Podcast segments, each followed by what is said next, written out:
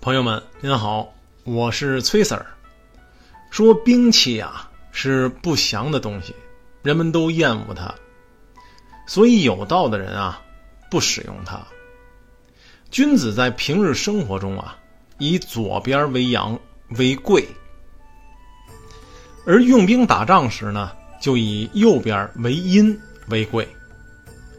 兵器这个不祥的东西啊。不是君子所使用的东西，万不得已才使用它呢。最好呢，淡然处之。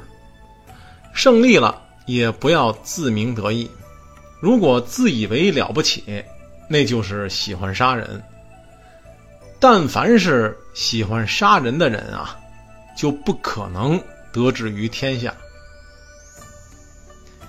吉庆的事情啊，以左边为上。凶丧的事情啊，以右方为上。在军礼中，偏将军啊居于左边，上将军呢居于右边。这就是说呀，要以丧礼仪式来处理用兵打仗的事情。战争中杀人众多，要用哀痛的心情参加；打了胜仗，也要以。丧礼的仪式啊，去对待战死的人。他这原文啊是这样的：夫兵者，不祥之气，物或恶之，故有道者不处。君子居则贵左，用兵则贵右。兵者，不祥之气。非君子之器，不得已而用之。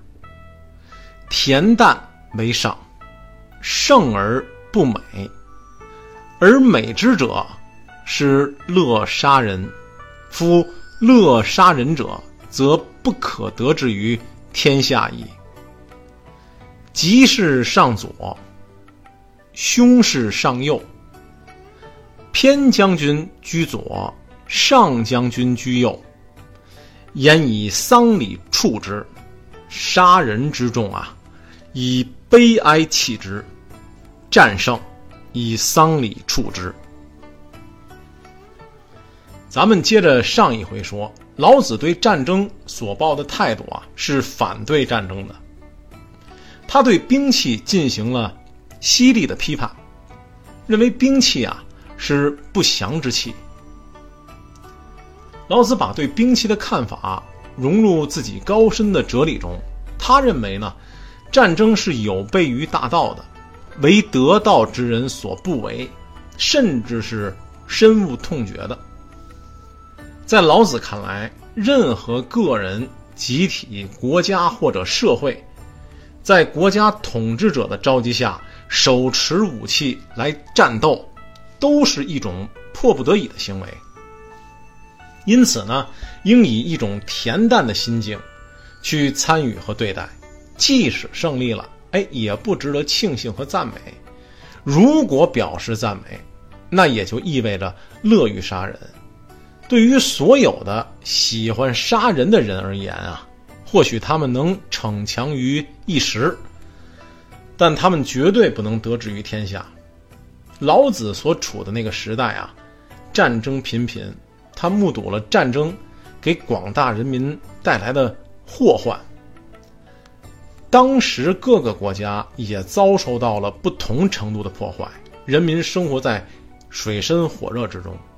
老子呢，站在时代的高度，发出了振聋发聩的反战呼喊。这一呼喊啊，震天动地。我们习惯上啊，把左边的位置。看成是尊贵的象征和吉祥的标志，而不祥的事物呢，崇尚右边的位置。在战场上啊，副职将军居于左，而上将军啊居于右，就是要说用办丧事的规矩对待战争，体现了对战争的审慎态度。一旦战事爆发，上将军啊会像处理丧事似的去处理。无论战败还是战胜，都采用办丧事的仪式来处理。好，各位朋友们，请您持续关注本系列作品。下一回啊，咱们再说说这知止不殆。